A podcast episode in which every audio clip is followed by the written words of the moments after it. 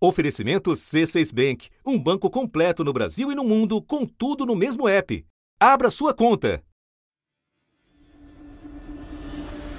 Major Araújo é o candidato do partido para disputar a prefeitura. O partido confirmou Patrícia Domingos como candidata. Patrícia atuou como delegada da Polícia. Ao lado da família e de aliados, o deputado federal Capitão Wagner oficializou sua candidatura. O número de candidatos com origem nas forças de segurança pública é o maior em 16 anos. São mais de 6.700 policiais militares e civis, bombeiros, integrantes das Forças Armadas e militares reformados disputando vagas de prefeito, vice e vereador. Um aumento de 12,5% quando se compara com a eleição municipal de 2016. As candidaturas registradas no TRE para a Prefeitura de Vitória são as seguintes: Capitão Assunção, do Patriota, Coronel Newton, do Novo, Delegado Pasolini, Republicanos. O maior grupo é o dos policiais militares, mas a participação que mais cresceu é a de integrantes das Forças Armadas, quase 50%, na esteira da eleição de Jair Bolsonaro, capitão reformado do Exército. O presidente já começou a declarar seus votos. Então, em São Paulo, nós todo mundo sabe que eu tenho um candidato de São Paulo. Em Fortaleza, tem um capitão lá e Manaus temos um coronel do Exército. Entre os prefeitos, o número de candidatos vindos da área da segurança pública dobrou. A maioria está em partidos à direita do espectro político. O escolhido para disputar a prefeitura pelo Patriota foi o Coronel Menezes. Ele passou 30 anos no Exército, serviu no Comando Militar da Amazônia nas áreas de planejamento e logística. Mas não só. Foi a vez do Partido dos Trabalhadores realizar a convenção e oficializou o nome da Major Denise como candidata a prefeita. Da redação do G1, eu sou Renata Luprete e o assunto hoje é a multiplicação de candidaturas de policiais e militares.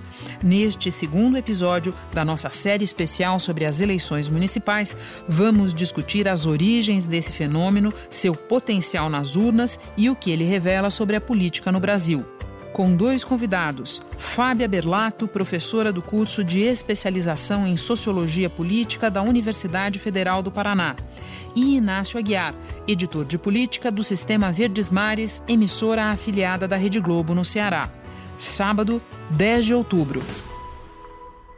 Fábia, ex-PM, ex-delegado, militar reformado, nenhum desses personagens é propriamente novo em eleições no Brasil. Mas o número vem crescendo, chegou a um patamar recorde nessa eleição municipal, e daí eu te pergunto: em que medida o sucesso eleitoral do presidente Bolsonaro e de quem se elegeu com ele em 2018 explica o quadro desse ano? Você acha que o resultado de 18 é mais um sintoma? Ou mais a mola propulsora do que está acontecendo agora? Eu penso que as duas coisas são explicativas. Agora, qual delas é a mais importante é algo que a gente tem que investigar ainda. O resultado de 2018 ele foi fruto de uma fadiga contra o sistema político, né? O Bolsonaro ele se apresentou não só como um outsider da política, mas como um cara que é, se contrapõe, que contesta a política. E isso é um incentivo para aqueles que estão relativamente fora é, da política e que querem participar dela. Então, esse discurso mais violento do Bolsonaro, com violência de raça, de gênero, uh, incentiva toda sorte de pensamento de cultura violenta da sociedade brasileira. Então, é um casamento perfeito, usando a metáfora que, ele, que o próprio presidente gosta, entre um presidente é, que cultua a violência e, e os agentes próprios é, da violência, da violência legítima de Estado, digamos assim que então pensam, ah, então agora é agora é a nossa vez, né, de, de participar do, do campo da política. Uh, então esses especialistas da violência eles se sentem legitimados politicamente, não é só um sintoma da sociedade violenta, mas o presidente é, ele também impulsiona e legitima esse é, esse fenômeno. Por exemplo, o número de candidatos pelo PSL ele é maior do que pelos outros partidos. Ele é maior tanto para vereador quanto para prefeito.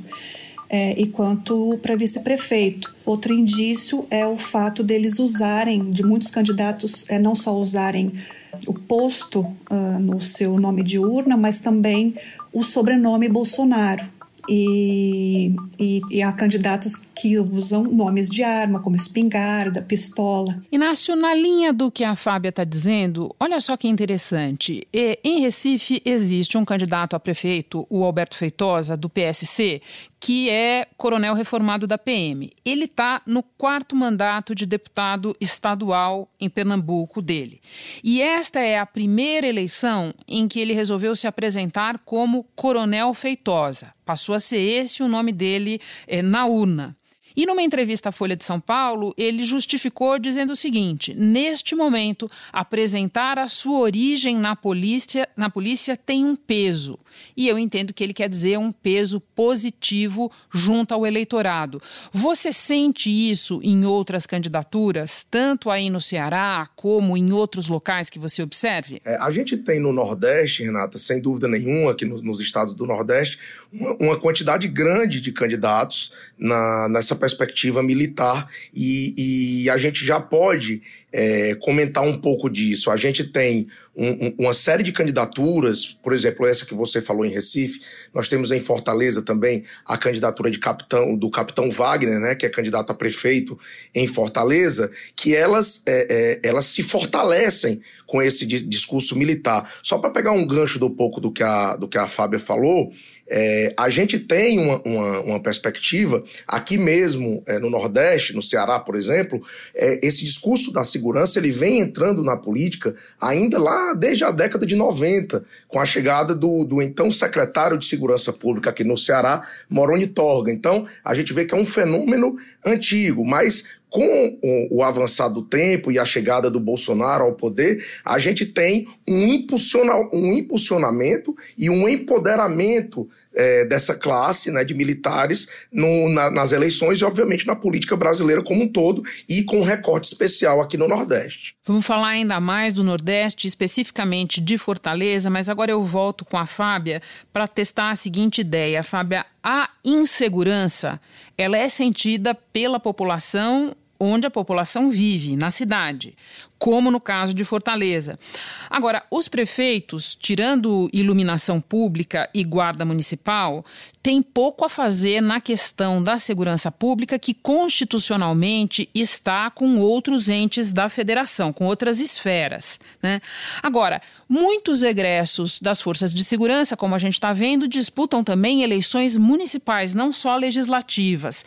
Por que, que o foco do discurso virou este também na disputa municipal? Primeiro, esse é o tema que eles dominam, né?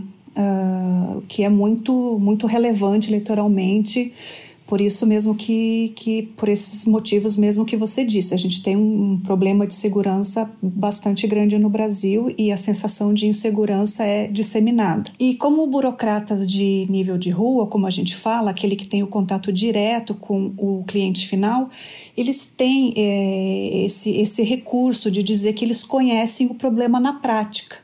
Isso é muito valioso numa, numa eleição, num discurso eleitoral. Não se pode dizer que eles estão discutindo política pública. Eles estão, o que eles fazem é instrumentalizar um sintoma social, que é esse sintoma da insegurança, que é o medo. Eles não têm é, discutido exatamente política pública, né? O que eu vou fazer, como solucionar o problema.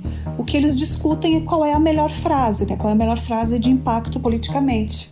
A melhor frase, ela geralmente gira em torno do bandido bom é bandido morto.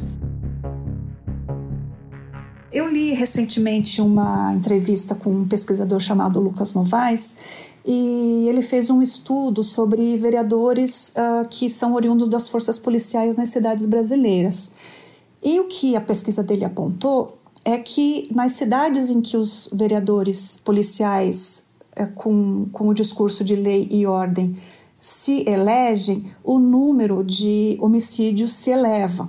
Os eleitores que elegem esse perfil de vereador, eles são mais das classes, eles são das classes mais altas, os recursos disponíveis, eles são mobilizados e de maneira informal, porque o vereador ele vai usar os, os, os seus contatos informais que ele tem na polícia, é, esses recursos eles são manipulados e, e mobilizados para as regiões mais ricas da cidade, que são as regiões onde não ocorrem os homicídios. Os homicídios eles ocorrem nas regiões mais pobres. As regiões mais ricas, o que a gente tem são crimes de patrimônio. Inácio, o maior número de candidatos vindos das forças de segurança está em partidos mais à direita ou claramente de direita. A própria Fábia lembrou que o PSL é recordista nesses candidatos. Né? Agora, a gente olha numa série de capitais e vê também partidos mais à esquerda escolhendo candidatos vindos desse nicho.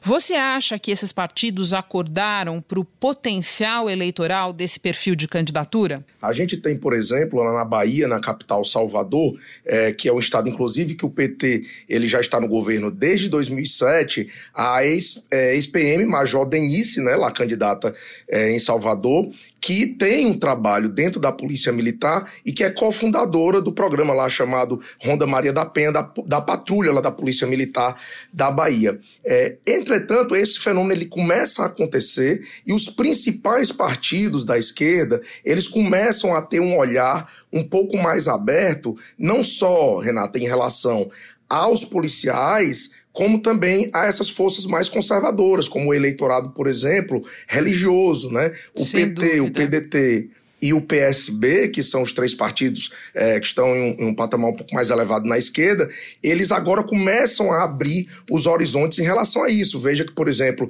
lá no Rio de Janeiro, é, a gente tem no PDT uma candidatura da delegada aposentada Marta Rocha. Marta Rocha é delegada aposentada, foi a única mulher a assumir a chefia da Polícia Civil do Rio está no segundo mandato na Assembleia Legislativa que traz um pouco dessa situação que nós estamos ilustrando agora, né? Sem dúvida. É, eu ia lembrar do exemplo da Mata Rocha e ia complementar o que você disse de Salvador, lembrando do seguinte: lá em Salvador, o candidato do prefeito ACM Neto, o Bruno Reis, está disparado na frente. Agora, em segundo, com a mesma pontuação, aparecem a Major Denise, é, do PT, e também um ex-sargento da PM, o pastor Sargento Isidório do Avante. Ou seja, é, é um perfil que aparece de maneira recorrente mesmo nessas disputas e o raciocínio é mesmo esse que você fez. Agora, Fábia, este ano, quando a gente pega esse conjunto de candidaturas e compara com 2016, percebe que o único grupo que encolheu foi o de policiais civis. É bem verdade que existem muitas candidaturas de delegados, especialmente de delegadas, em capitais importantes. O Inácio acabou de lembrar da Mata Rocha, no Rio de Janeiro. Mas, de uma maneira geral, o fenômeno que nós estamos discutindo neste episódio é fardado, metaforicamente falando. Por quê? Não há um, padrão de registro sobre os as profissões pelo TSE. E os candidatos eles podem se apresentar de diferentes maneiras. Eles podem até mudar de profissão cada vez que eles se registrarem, em cada eleição. Então, o Bolsonaro mesmo, ele já se registrou como deputado federal, ele já se registrou como membro das Forças Armadas, ele já se registrou como político, como militar reformado. É, dito isso, é, vamos considerar que, é, que seja esse dado seja é bom, né? Que no Brasil, em geral, os candidatos da Polícia Civil tenham diminuído. É, isso é compreensível porque o discurso do Bolsonaro, o discurso bolsonarista, ele tem mais uma penetração no meio fardado. Ele empodera mais, digamos assim, os militares, a sua, a sua linguagem corporal, a maneira como ele se movimenta, as palavras que ele usa, é, a, entonação da, da voz dele, os seus comparecimentos nos eventos militares e a divulgação que, que eles fazem disso uh, o discurso que exalta o trabalho policial, é, que exalta o exército, tudo isso gera grande identificação desse perfil de, de candidato. Então, eu diria que a identificação e o estímulo à candidatura fardada é, se dá uh, ainda sobre um perfil específico, que é o perfil que mais se aproxima é, do Bolsonaro que, é, que é o mais o perfil da, da lei e da ordem. Também é preciso olhar essa conjuntura política mais local, observar é, a diferente, um diferente nível de politização dessas duas instituições, que são instituições locais, né? Olhar até mesmo para as disputas corporativas entre elas porque é, muitos candidatos eles têm um, como mote de campanha demandas corporativas. E, e, a disputa corporativa entre as duas instituições aparece é, nessa, nesse discurso eleitoral. E se a gente olhar, por exemplo, com um recorte do Nordeste, a gente vai pegar corporações em que as polícias militares, por conta até desse caráter da ostensividade e da cobrança que se faz aos governos estaduais pelo policiamento de rua mais ostensivo, elas são categorias bem maiores e mais estruturadas do que, por exemplo, as da Polícia Civil. Então, eu acho que isso também pesa nessa hora, né? Sim, sem dúvida. Eu penso muito nisso, Inácio, e também mais próximas do cotidiano da população, né? Para o bem e para o mal. Exatamente. Agora, Inácio, eu usei a palavra fardado metaforicamente, porque fardado até a hora que resolve se candidatar. Daí tem a regra que precisa ser seguida. Você pode lembrar para nós qual é ela? Sim, Renata. A gente tem a própria Constituição, ela prevê é, a, a, possibilidade de candidatura de militares, né? Mas há uma série de regras. O artigo 14, lá no título dos direitos e garantias fundamentais, por exemplo, ele diz o seguinte: o militar alistável, né? No o sentido de alistável aí é elegível, é, ele pode se, ele é elegível nas seguintes condições: se, se, se contar menos de 10 anos de serviço, ele deverá afastar-se da atividade. Já se contar com mais de 10 anos no serviço público, é, ele será agregado pela autoridade superior e, se eleito, passará automaticamente para a inatividade, isso lá no ato já da diplomação. O artigo 142 da Constituição, ele também traz é, é, observações sobre isso. É, o militar em atividade que tomar posse em cargo ou emprego público civil permanente será transferido para a reserva nos termos da lei. É, policiais militares e membros das Forças Armadas Brasileiras é, encontram exatamente poucas barreiras, né, como a gente vem falando, para trocar a farda pelo paletó no Congresso Nacional e também nos estados, isso é, é, é muito presente. Né? Fábia, como participação no todo, é até maior o segmento de candidatos vindos de profissões da saúde. Agora, a questão dos militares, dos policiais candidatos chama mais a atenção e desperta mais preocupação. Por que é assim? Eu acredito que seja pelo contexto uh, do país, pelo contexto violento do país e pelas emoções que esse contexto é, mexe, que é exatamente o medo e a insegurança. É, quem é que não quer ter mais segurança uh, ah, para sua família ou para o seu filho? Uh, então, esse perfil de candidato ele, ele mexe com a sua com o, o seu é, instinto de sobrevivência, com uma coisa mais, sei lá, animal que a gente tem. Inácio, logo no início você mencionou o caso específico de é, Fortaleza, a candidatura líder nas pesquisas atualmente, que é a do Capitão Wagner. Capitão Wagner que liderou mais de uma greve, é, e eu uso a palavra greve, embora a gente tenha que lembrar que greve de PM é ilegal, é, em Fortaleza. Tá? Em que medida os eventos do início deste ano, quando houve houve uma paralisação longa, com violência? Em que medida esses eventos influenciaram a candidatura e a campanha dele agora? Renato, o capitão Wagner, ele foi para o segundo turno e foi, portanto, o segundo colocado na última eleição municipal aqui em Fortaleza, em 2016, né? É, ele disputou uma eleição muito dura na eleição passada contra o prefeito Roberto Cláudio, que concorria à reeleição pelo PDT, e ele acabou ficando em segundo lugar. E aí ele acabou se consolidando um pouco como um candidato natural é, é, à, à, eleição deste ano de 2020. É bom a gente lembrar que a liderança do capitão Wagner ela tomou força a partir de 2011, entre 2011 e 2012, que foi aquele primeiro movimento é, de paralisação dos policiais militares aqui do Ceará, onde ele esteve é, de fato à frente daquele movimento. Dois dias depois do fim da greve da PM, o policiamento ainda não está completo na capital. O Exército está nas ruas. Os deputados estaduais aprovaram a proposta do governo governo de anistia aos policiais militares que fizeram greve no começo do ano na capital. O texto agradou os militares, representados pelo suplente de deputado e capitão da PM, Wagner Souza. O encaminhamento é positivo porque... A partir dali, a gente, a gente teve aqui no Ceará realmente é, uma grande simbiose, eu diria assim, entre a discussão de segurança pública e a discussão política. Nós não é praticamente difícil, de, é muito difícil aqui no Ceará neste momento de você conseguir desvencilhar essas duas coisas a partir de 2011. Mas nessa paralisação a qual você se referiu do início deste ano, em frente aos batalhões da Polícia Militar em todo o Ceará, carros com pneus furados impediam a passagem de outros veículos. Parte da corporação não saiu às ruas o senador licenciado Cid Gomes, do PDT, dirigiu uma retroescavadeira contra o portão do batalhão da PM, onde estava um grupo de manifestantes.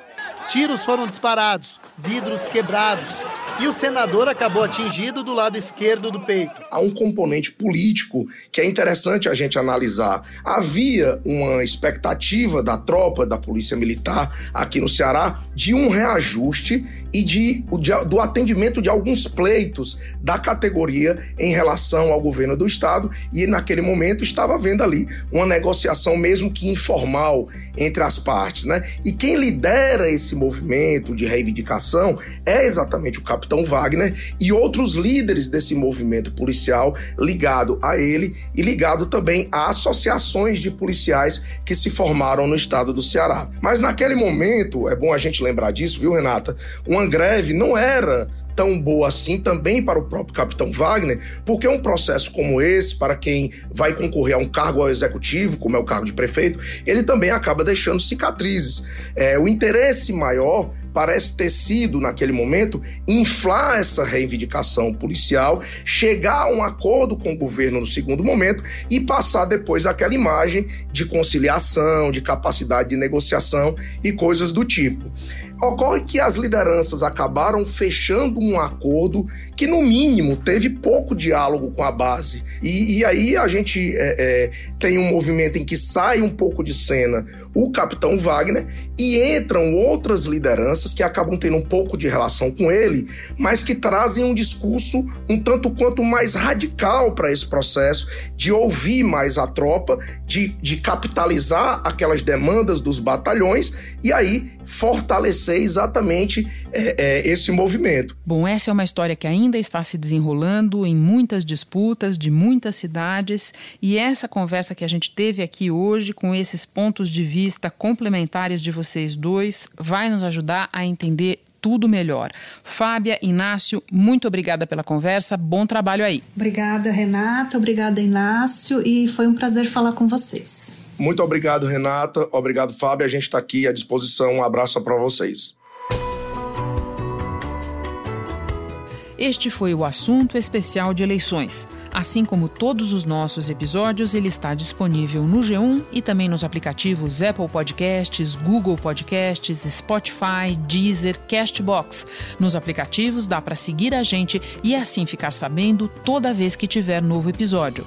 Eu sou Renata Loprete e fico por aqui. Até o próximo assunto.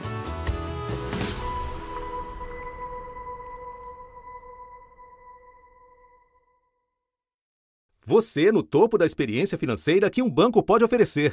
Escolha um banco completo no Brasil e em qualquer lugar do mundo. Abra sua conta no C6 Bank.